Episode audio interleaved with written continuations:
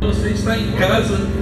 Glória a Deus. Para aqueles que não me conhecem, sou o Diácono Fê. Para quem está nos visitando, se tem visitante no nosso meio, muito obrigado pela sua visita. Você é muito bem-vindo aqui. Para quem é de casa, vamos para mais uma fase, vamos para mais uma quarta-feira. Hoje é a fase 5, hoje é a fase VCA. Eita Deus, quando nós soltamos os temas, o tema entre a liderança do SEB, nós estávamos vendo o que cada, cada um iria falar e foi muito aleatório. O Bruno soltou os temas para cada um e veio esse tema para mim. Eu falei, eita Deus, até brinquei com o Bruno. Eu falei, Bruno, você é meu amigo, Bruno. Porque eu sabia que era um tema que ele vinha recheado de, de algumas coisas e que me trazia também na minha cabeça algumas coisas do meu passado e algumas coisas da minha história. E nessa noite eu queria compartilhar um pouco disso com cada um de vocês. Hoje, para dar uma introdução nisso, eu queria fazer algo diferente. Eu, a gente tem o privilégio de ter uma psicóloga no nosso meio, doutora Érica Silva. Eu queria chamar ela com a salva de palmas de vocês. Queria fazer algo diferente hoje. Glória a Deus. Doug, arruma mais um microfone, por favor. Tem um microfone lá em cima, arruma mais um, um mic para mim. Douglas está trazendo. Glória a Deus. Fica à vontade, doutora Érica. Paz, tudo bom? Doutora Érica, nossa psicóloga, nós tivemos o prazer de, de, de estar com a Érica aqui conosco. É um tempo precioso, nós cremos num tempo de crescimento neste lugar, nós cremos num tempo que Deus vai estabelecer algumas coisas. É muito importante termos pessoas com algumas visões, pessoas que estudam para tratar algumas coisas dos nossos dilemas e tudo mais. E a doutora Érica é um presente de Deus para as nossas vidas. Amém? Douglas está trazendo, a gente queria bater um papo rapidamente e essa noite queria perguntar para a doutora Érica, ela vai se apresentar e ela vai falar um pouco acerca do que a psicologia diz sobre os vícios, sobre o que a psicologia tem a dizer sobre os vícios, essas fraquezas e no tema no vício como, como geral. Pai do Senhor Jesus. Amém. Ele colocou esse desafio aí para mim. Eu confesso que sou apaixonada pelo tema assim de psicologia e a gente precisa falar sobre isso dentro das igrejas, né? A gente não pode deixar isso é, de lado porque cada um de nós, né, temos algum tipo de vício, né? Então, é, nesse bate-papo que a gente vai fazer aqui, pensa aí, né, onde você estiver qual que é seu vício, né? Mas primeiro, o que, que é o vício? Né? Eu acho que é importante a gente falar que o vício ele é algo relacionado a eu ter contato com uma determinada coisa que não vai me fazer bem. Então, sempre o vício ele é relacionado a algo que vai fazer algo ruim, né? E como que esse vício ele acontece? Ele acontece por falta de conexões. Né? Então, ah, Érica, como assim? A pessoa, quando ela está viciada, hoje em dia, vou dar o exemplo da tecnologia. Hoje a gente vê muitos jovens, adolescentes, crianças viciadas na tecnologia, né, crianças? No celular, né?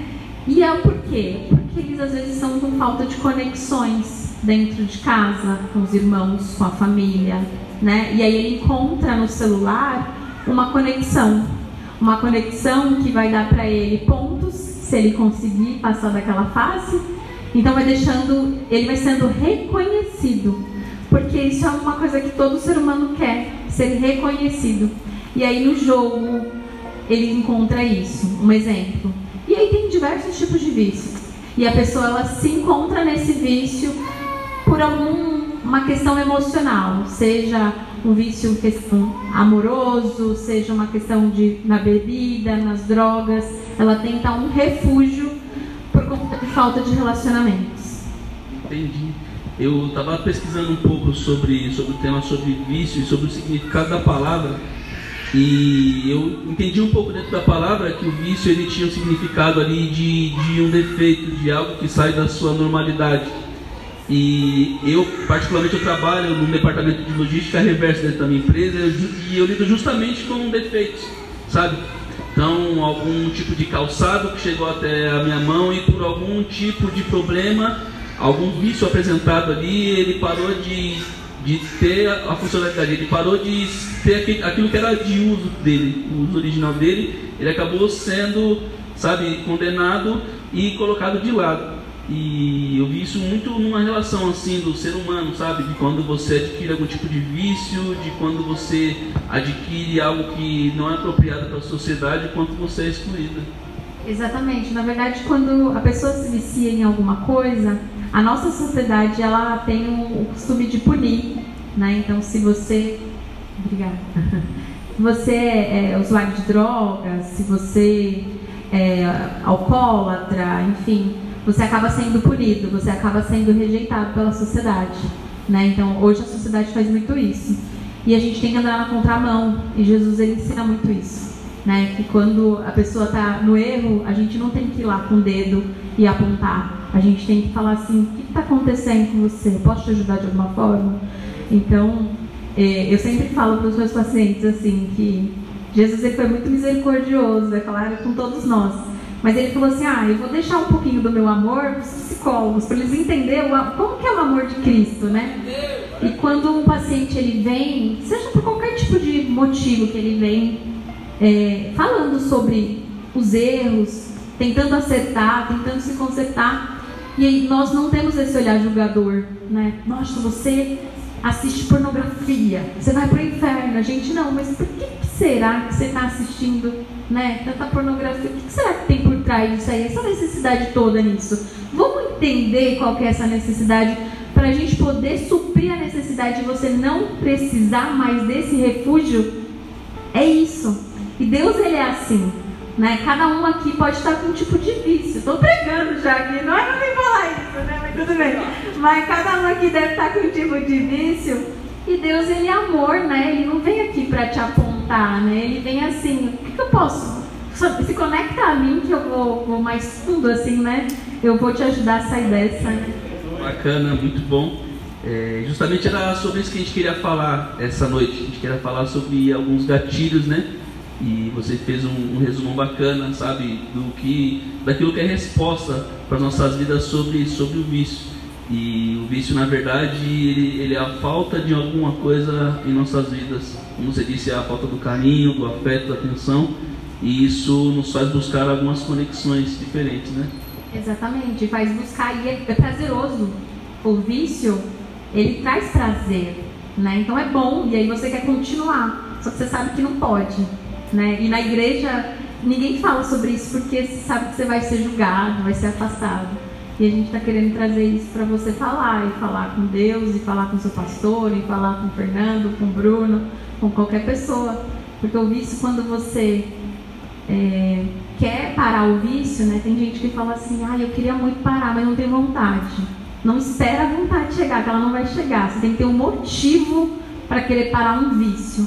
E é com a ajuda de pessoas, pastor, líder, amigo, é, psicólogo, que vai ajudar você a sair do vício. Muito bom. Doutora Eric, queria agradecer a sua participação com a gente e nós vamos agora para a administração.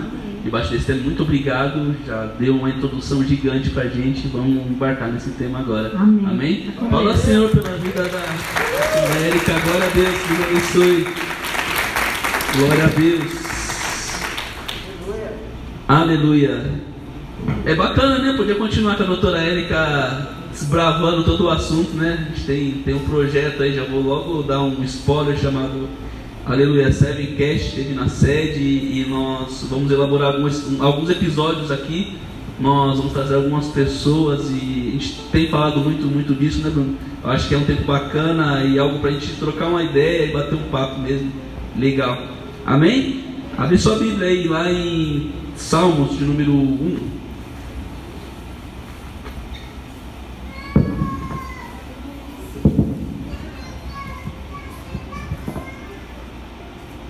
Aleluia. Abrir lá, Salmo de número 1.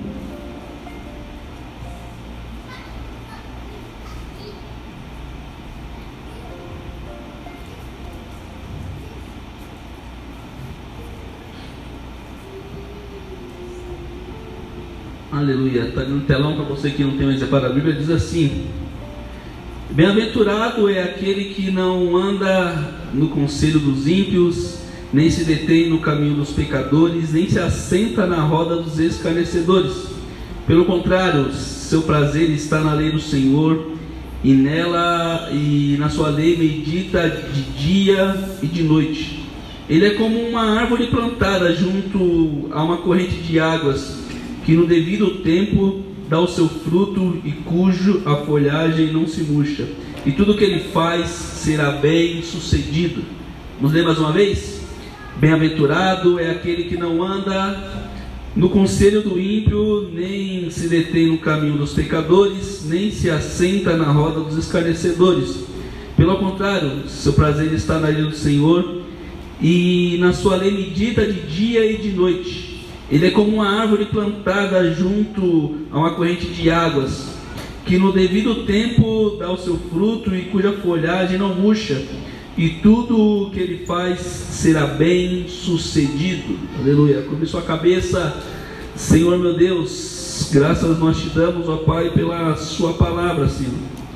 Pai, sabemos que é uma noite, ó Pai, de refletirmos em algumas coisas. É uma noite, ó Pai, que queremos, ó Pai, trazer curas em algumas áreas das nossas vidas, Senhor. Pai, então que não seja mais o Felipe, ó Pai, mas que seja, Pai, o seu Espírito Santo, Pai contando um pouco daquilo que o Senhor fez na minha vida, Deus, Pai, e sendo cura, Pai, para algumas vidas, ó Pai, através de tudo aquilo que o Senhor tem a passar, através de mim essa noite, ó Pai. Então, em nome de Jesus, essa é a nossa oração, ó Deus, fica conosco, nós te agradecemos. Amém. Glória a Deus. Glória a Deus. Contar um pouquinho da minha história para vocês. Meu nome é Felipe Ribeiro. Eu nasci numa cidade do interior chamada Pedro de Toledo, lá em tão, tão, tão, tão distante. Uma cidade no meio do, do Bananal. A Gabi é minha conterrânea, a Gabi viveu isso também no meio do Bananal. Eu cresci numa família cristã. Meu pai, o senhor José Ribeiro, a minha mãe, a dona Eudaci Ribeiro. Eles se casaram, tiveram a minha irmã Natália, tiveram eu e tive mais dois irmãos. No ano de 1993, o meu pai ele, ele se converte, meu pai totalmente católico, ele se converte e há uma transformação na vida dele. Então, desde os três anos de idade, desde os meus três anos, eu vou para a igreja, em toda aquela rotina. Eu cresci numa Assembleia de Deus, então eu estava na igreja domingo de manhã na escola dominical, bem cedo. Domingo à noite no culto, eu tinha terça no culto, quarta no culto, tinha os eventos, eu estava nas crianças. Eu cresci vivendo tudo aquilo conforme manda o figurino, sabe, de, de um cristão. Vivendo as leis, vivendo aquilo que meu pai falava que era certo, o que era errado para minha vida. E eu cresci dessa forma, sabe? É, e hoje eu pensando nessa palavra aqui, eu falei, Senhor, o que toda a minha história tem a ver? E eu comecei a pensar em alguns vícios que eu adquiri lá no passado, de algumas coisas que foram se aflorando na minha vida desde a minha infância, por falta muitas vezes de um cuidado, de um trocar de ideia, porque muitas das vezes não é o fato de você estar aqui, você estar inserido no meio de um corpo, de uma igreja, aleluia, que você vai ter as coisas corretas, da forma que elas devem ser. Se você de fato não se atentar às Escrituras, se você não mergulhar nas Escrituras, se você não tiver um ensinamento, com certeza em muitas coisas você vai errar. A palavra do Senhor nos fala que o povo de Deus ele peca, ele falha por falta de conhecimento. Eu não culpo os meus pais, eu não culpo quem veio atrás de, de, nós, porque lá atrás nós viemos debaixo de algumas diretrizes, de algumas doutrinas. Isso foi bom para minha vida, sim, mas em outras partes, em outras áreas, isso me bloqueou um pouco. Lá no começo, eu lembro quando nós abrimos, abrimos essa, essa sequência, esses cultos, nós falamos sobre controle, sobre entregarmos o controle na mão de Deus, não falamos isso? Nós viramos um para o outro, quem estava aqui, e falamos, Fominha, entrega o controle, passa o controle. E a primeira coisa que eu quero pontuar essa noite é nosso vício iminente de querer tocar o jogo da mesma forma, sabe? O nosso vício iminente de querer nos fazer as coisas do nosso jeito. Será que lá quando nós começamos lá essas essa campanha, toda essa série, será que você entregou realmente? Ou será que no meio do caminho você falou, não Deus, espera aí, deixa eu jogar um pouquinho aqui, deixa eu fazer um pouquinho do meu jeito? Calma aí, Deus, eu sei que o Senhor é especialista, mas deixa eu fazer um pouquinho do meu jeito aqui. Sabe? Então que nessa noite você possa entregar o controle novamente nas mãos de Deus. Amém? Entregar para Ele que nós cremos que Ele tem uma nova história para você. Continuando um pouco sobre a minha história, tive alguns gatilhos na, na minha vida. Eu sei que são gatilhos que existem na vida de todos nós, nós homens, nós mulheres. Eu cresci, como eu disse para vocês, numa família cristã, então eu cresci debaixo de alguma doutrina e eu tinha alguns medos. Com os meus 9, 10 anos de idade, mais ou menos, creio eu, acho que o tamanho do meu filho, isso é uma ideia até que eu preciso trocar com ele ainda. Eu comecei a descobrir o meu corpo e eu comecei a pegar algumas partes do meu corpo e falar: Meu, isso daqui é da hora, dá uma paradinha gostosa, sabe? Com total inocência, descobrindo meu corpo assim como todo adolescente ele começa a descobrir. Só que eu nunca tive um bate-papo desse daqui dentro da minha igreja ou com os meus pais. Meu pai nunca pegou eu um pouco a mais dentro do banheiro lá e falou: Meu filho, vem aqui, vamos trocar ideia, porque eu já passei por essa fase aqui, sabe? E eu pensando nisso, eu falei: Nossa, por que a dificuldade dos nossos pais acerca de falar algumas coisas pra gente sobre alguns gatilhos que vão disparar algumas coisas para nossa, para nossas vidas? O Espírito Santo vai trabalhando no meu coração, hoje eu sou pai e eu entendo todo o cuidado e todo o zelo que nós temos. Sabe, quando nós temos, somos pai, é totalmente diferente. Você que não é pai ainda, você fala, ah, por que meu pai não deixou fazer isso, não deixou fazer A, B ou C? Quando você vira pai, quando você vira responsável por uma vida, você sabe cada coisa que seu pai te omitiu lá atrás, ou ele não trocou uma ideia da forma que teria que trocar com você. E eu passei por esse, período da minha vida e para mim era totalmente inocente, eu não sabia acerca do, do que se tratava. E eu cresci aquilo ali, chegou aos meus 12, os meus 13 anos. E eu tive acesso ao que hoje nós não temos, hoje está muito mais escancarado, mas eu tive acesso àquelas primeiras revistas, aquelas primeiras coisas que todo homem ali com 13, 14 anos tinha na época. Só que aquilo ali eu já sabia que era errado sabe? Só que através daquilo ali estimulava e soltava alguns gatilhos para uma coisa que trazia prazer na minha vida. Só que eu sabia, porque eu ouvi meu pai falando que, meu, revista de mulher pelada, playboy, isso daqui é pecado, se eu pegar você com isso, eu vou te sentar o cacete. Então eu sabia que era uma coisa errada. Eu sabia que aquilo ali era uma coisa errada para a minha vida. Sabe? Felipe, o que você quer dizer com isso? Quero dizer que lá atrás, quando eu comecei a descobrir o meu corpo, quando eu comecei a descobrir algumas coisas que fazem parte da nossa natureza, eu não tive um acompanhamento bacana do meu pai para falar, cara, ó, isso daqui vai te levar por uma parada errada. Isso daqui é bom, mas cara, isso daqui vai chegar um tempo que você vai descobrir para que serve, que você vai descobrir o que é certo e o que é errado dentro disso daqui, sabe? E falta hoje, de verdade, você, pai e mãe, eu sei que tem pai e mãe de família aqui também, umas pessoas um pouco mais experientes do que eu. Nós sabemos que nós crescemos num mundo cercado de tabus, sabe? Eu vou até pedir perdão, mas às quartas-feiras o que eu falei com o Bruno, que nós estabelecemos era que é para ser um papo aberto mesmo. Quando nós falamos com a pastora Alice, nós falamos com a pastora Alice, a gente precisa dividir um pouco a galera dos jovens aí, porque tem alguns temas que nós queremos falar que nós não podemos falar para a galera de, de hoje, que a gente tem de 13, 12, 13 anos, que são as coisas pesadas. E a pastora Alice virou para a gente e falou: Felipe, se você não tratar esse tipo de assunto dentro da igreja, se você não tratar aqui entre a gente, meu, a escola vai falar lá fora, a televisão vai falar lá fora, Sabe, o mundo está gritando. Às vezes você fala, ah, meu filho é um coitado, meu filho não escuta nada, meu filho não pode ouvir isso daqui. Só que, cara, tem um mundão chamado internet, televisão, mídia. Todos os dias entra brotando dentro das nossas casas, sabe? No ouvido dos nossos filhos. E lá atrás eu não tinha nenhum cuidado desse tipo, sabe? Assim como hoje. Eu nunca tive uma conversa dessa com o Juninho de chegar, filho, ó, isso aqui é errado, por conta disso, disso e disso. É porque não houve uma introdução para esse tipo de conversa ainda. Mas eu peço que o Espírito Santo venha renovando a minha mente para criar os meus filhos mediante a tudo isso que, que, que eu preciso preparar eles para o mundo, sabe? Acho que o mundo está muito mal hoje e tem algumas coisas que precisam ser faladas, algumas coisas que precisam ser estabelecidas. Vou dar um exemplo para vocês muito é, é, muito bom, mas ao mesmo tempo é muito bacana. Essa semana nós tivemos uma programação na, na, na empresa onde eu trabalho, nós temos uma rádio interna. E foi chamado os filhos de alguns funcionários para falar ao vivo com as, com as lojas e tal. Nós temos um grupo de 25 lojas. E as crianças entravam ao vivo e, e brincavam com o locutor, falavam alguma coisa, falavam das promoções das lojas. Em determinado momento, a locutora começou a perguntar para as crianças qual a música que elas gostavam. E umas crianças começaram a falar, ah, eu gosto da música tal, do TikTok, começou a cantar e começou a ficar legal, sabe? E daqui a pouco outra falou, ah, eu gosto dessa música aqui e tal, é bacana.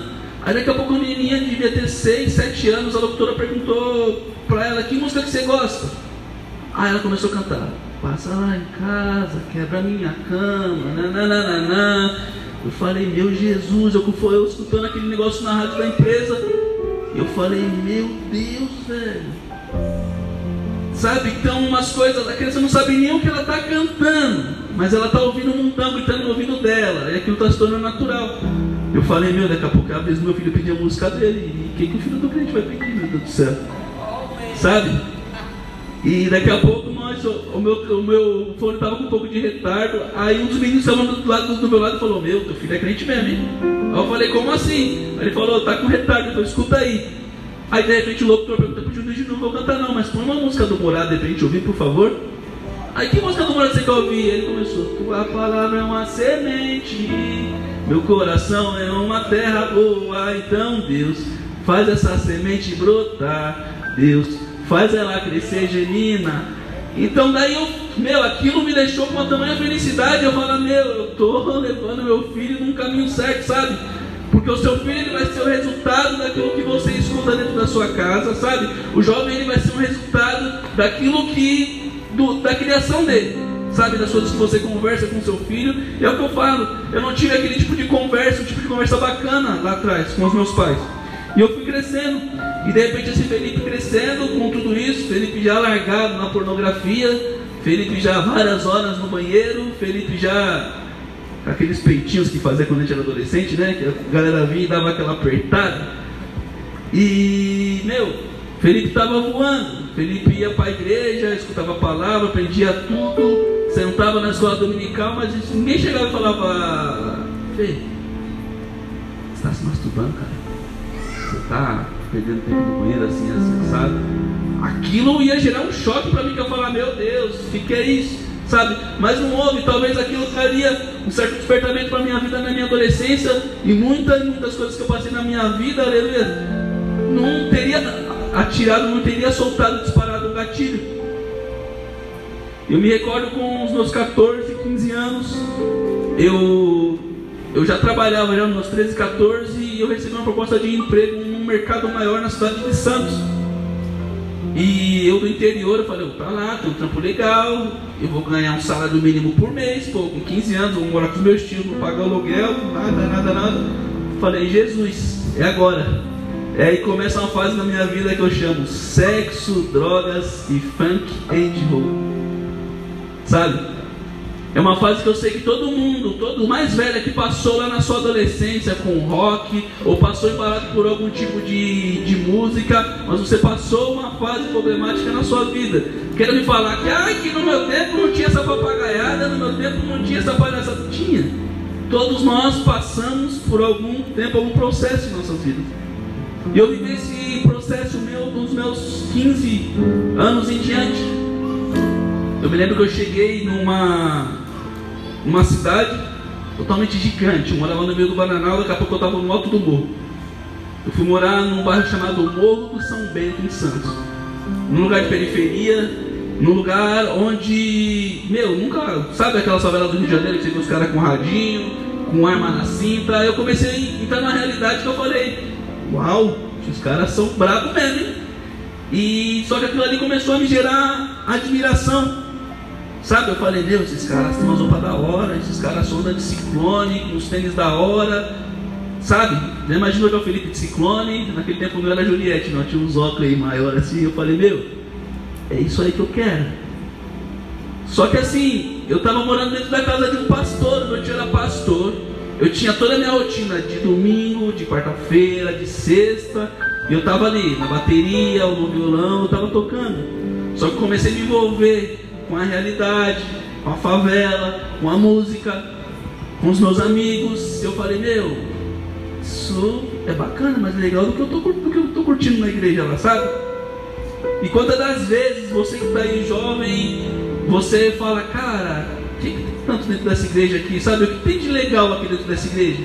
Sabe? Os meus amigos estão lá fora, eles estão se divertindo, sabe? Eles estão tomando uma breja, tá da hora, final de semana tá lá um calor, eles estão tomando uma cerveja legal, eles estão bebendo. Então, rolê da hora, o que, que eu estou fazendo aqui dentro, sentado, cantando três hinos da harpa, levantando, cantando com conjunto? O que, que é isso daqui? Para que, que serve isso para minha vida? Sabe, eu vivia na caixinha de religiosidade. Eu não tinha conhecido a Cristo ainda. Sabe? E aquele negócio lá do Felipe dos 10, 12 anos começou a se aflorar. E daí já a internet e o Felipe não queria mais só revista, o Felipe queria ver uma coisinha pornográfica na internet também. O Felipe começou a, a ver umas coisas mais pesadas. E daí entrou um tempo. Tudo que vocês estão escutando hoje de funk em São Paulo, que o pessoal escuta aí fora, isso veio do Rio de Janeiro e de repente isso desembarca em São Paulo, num lugar chamado Baixada Santista. E era bem o reduto de onde eu morava. Então o Jé tá aqui, o Jé MC, ele vai saber bem do que eu estou falando. Eu cresci ouvindo uns caras chamados Careque Pichote, Doutor Cabeça, Felipe Boladão, MC Primo, alguns deles que estão mortos já. E esses caras começaram a virar referência para minha vida, sabe? todo mundo na quebrada onde eu morava queria ser MC, sabe? Todo mundo sabia que o MC ele pegava umas minas, todo mundo sabia que o MC, cara, ele tinha umas roupas da hora, ele tinha uma beca da hora, e de repente o Felipe cresceu com a promessa, o Felipe não queria mais ser pastor. Nem passou pela cabeça do Felipe de querer ser pastor. Eu vou ser pastor pra quê, velho? Pra sentar ali na, na cadeira ali com um monte de homem em cima, sabe? Ficar levantando e dar uns glórias de vez em quando viver essa minha vida remota, isso é louco, eu quero.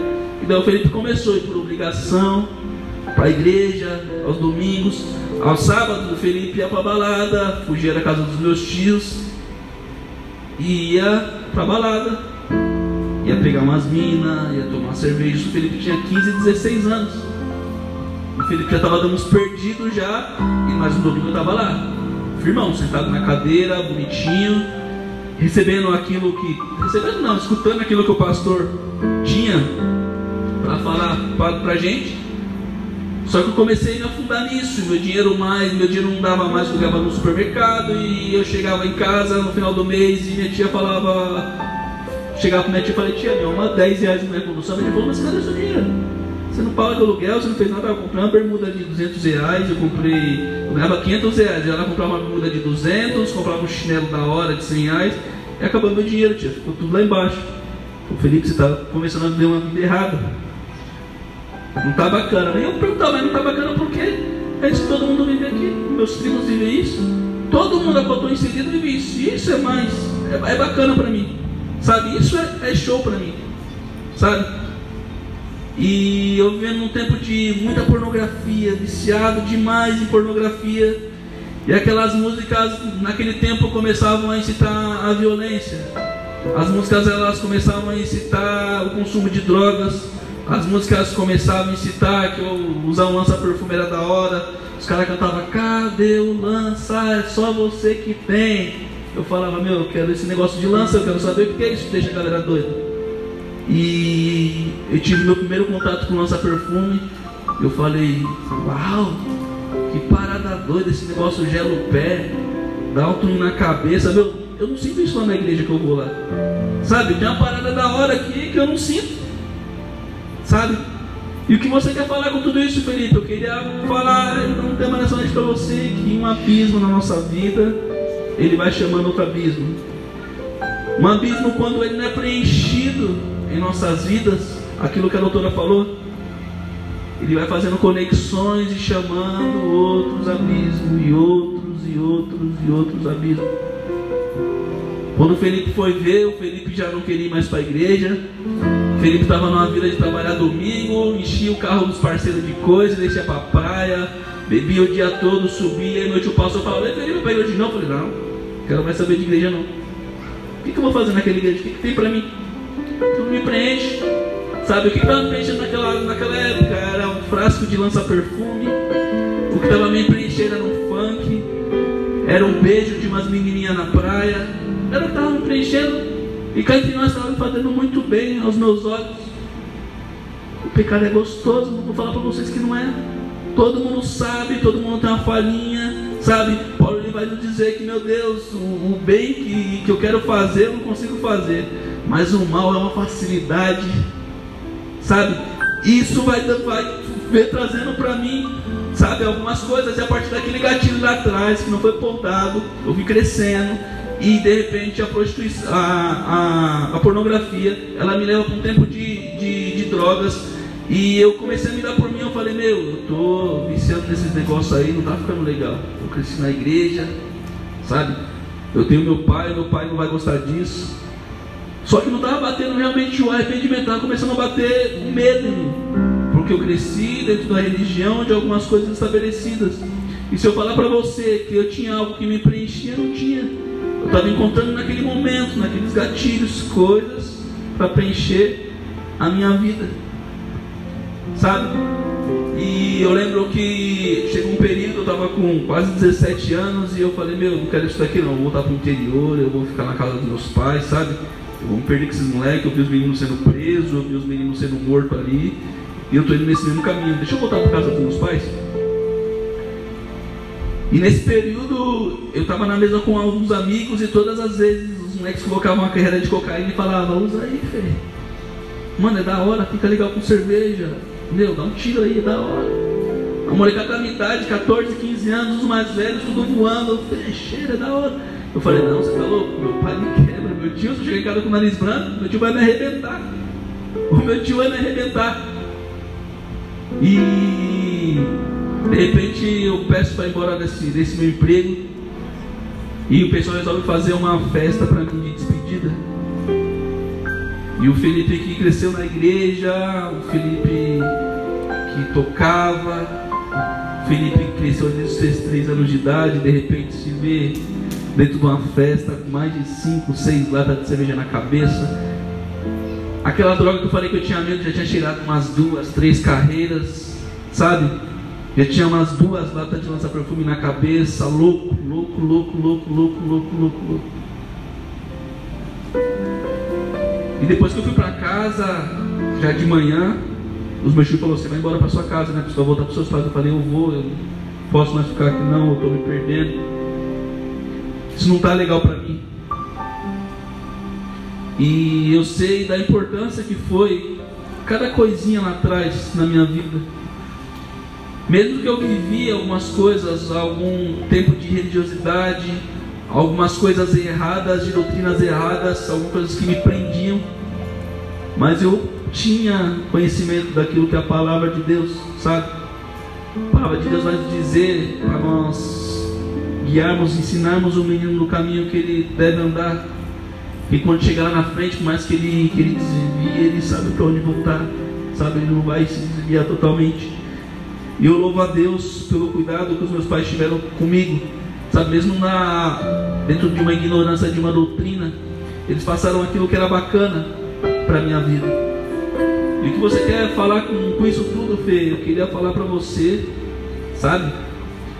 Que existem coisas na nossa vida, existem gatilhos que eles podem ser evitados. Sabe, você jovem, tenha, sabe, tenha alegria no seu coração salmo que nós lemos ali, bem-aventurado aquele que não anda segundo o conselho dos ímpios. Nós temos uma família aqui dentro hoje, sabe?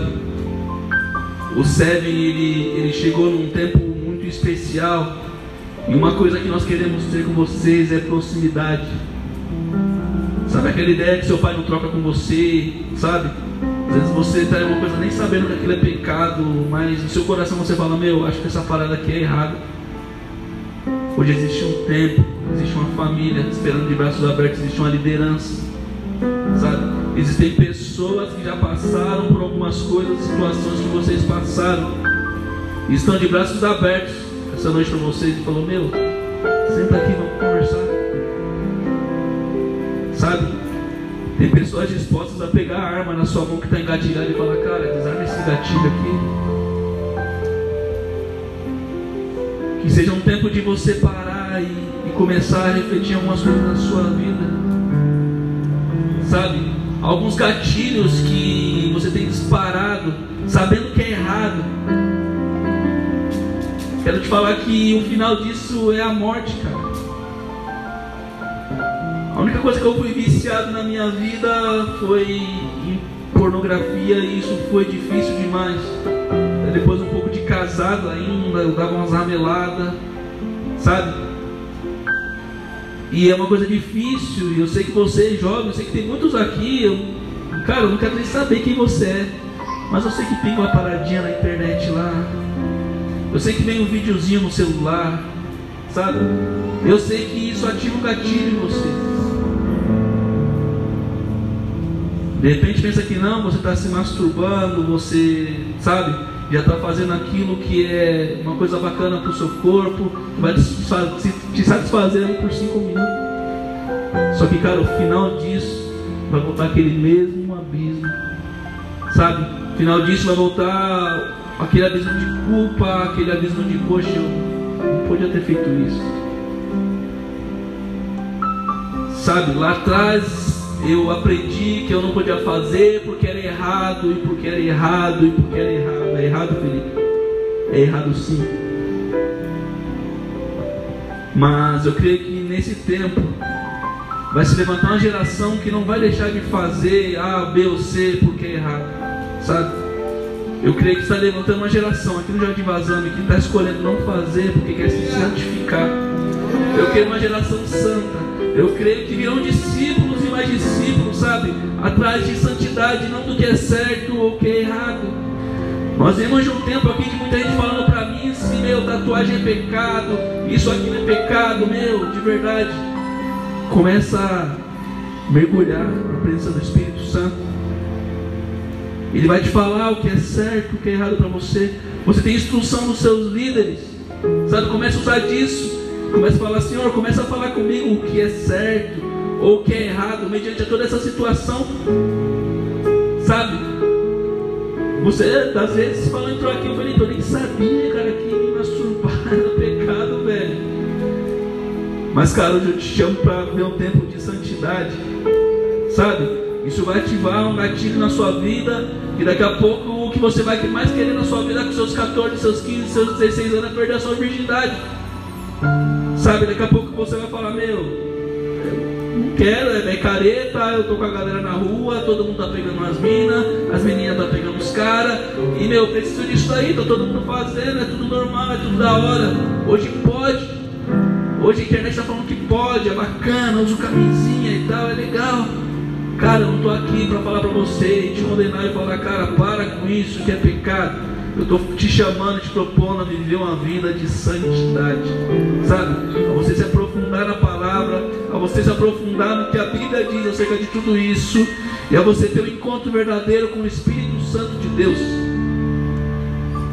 Eu, na cidade que meus pais moram, tem uma clínica de recuperação lá no meio do mato, lá dentro, lá dentro mesmo. E eu conheci muitos homens de Deus que saíram daquelas clínicas. Tem um pastor, amigo meu, pastores, evangelistas que saíram dali recuperados. E algumas ocasiões nós íamos ali dentro e eu via todo mundo trabalhando, todo mundo tinha alguma coisa para fazer ali dentro. Eu perguntei para o pastor de Deus, eu falei, mano, os caras trabalham o dia todo. Ele falou, os caras trabalham o dia todo. Eu falei, mas por que isso? Ele falou, aqui existe uma coisa chamada laborterapia. Eu falei, o que é esse negócio aí de laborterapia aí? Falou, cara, a única coisa que vai destravar esses caras do vício é eles ocupar a cabeça dele, é uma terapia ocupacional. Então, quanto mais esses caras estão tá trabalhando aqui, mais eles estão enchendo a cabeça deles com os afazeres e estão largando as drogas. Os caras não pensam em droga. Quando eles terminam o trabalho deles, eles vêm tomar um banho, nós reunimos, nós cultuamos. Eles têm a visitação do Espírito Santo, o Espírito Santo preenche eles por completo e eles vivem coisas extraordinárias. E de repente eu via homens saindo dali totalmente transformados. Caras que eu via na rua, jogado na sarjeta. Meu, totalmente transformado com a vida reta. Totalmente diante de Deus. Eu falei, uau. E o Senhor me ministrou essa noite e falou, Felipe, você quer encerrar essas lacunas? Quer falar com a galera parar com esses vícios? É só apresentar o meu espírito. Sabe?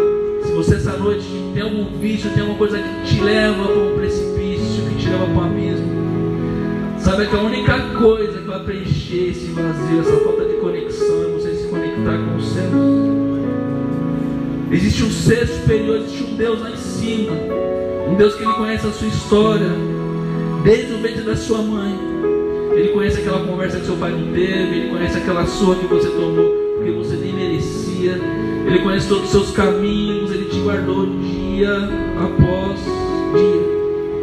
Ele está aqui essa noite ele fala: Eu quero preencher as lacunas do seu ser. Fê, mas eu não consigo. Você fala assim porque você está aí, você está na presença aí, você está de boa, está tranquilão. Cara, o Bruno vai lembrar disso quando eu, me, quando eu voltei para a igreja, logo em seguida eu conheci o Bruno. E nós tínhamos uma bispa chamada Bispa Ana Paula.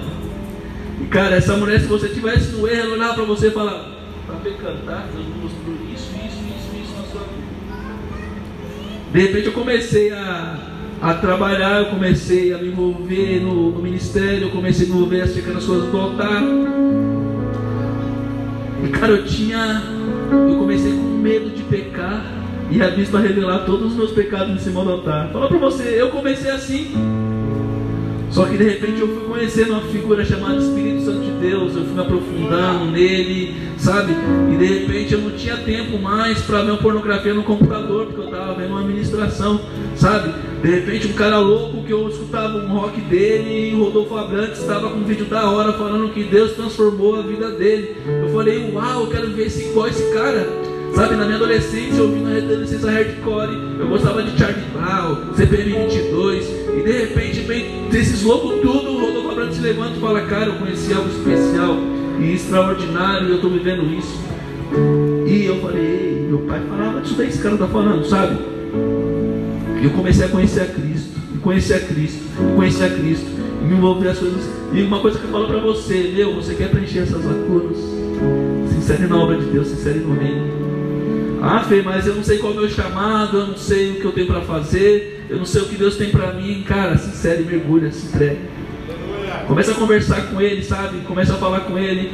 Mas Fê, tá difícil, Fê. Quando eu abro o meu computador, cara, já vem uma mensagem, de verdade. Uma administração lá.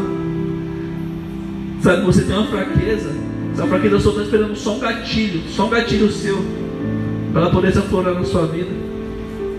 Então que seja uma noite, seja um tempo de nós nos desarmarmos, de nós encerrarmos esse gatilho, colocar, descartar a arma e falar, Deus, eu não preciso mais de gatilho nenhum.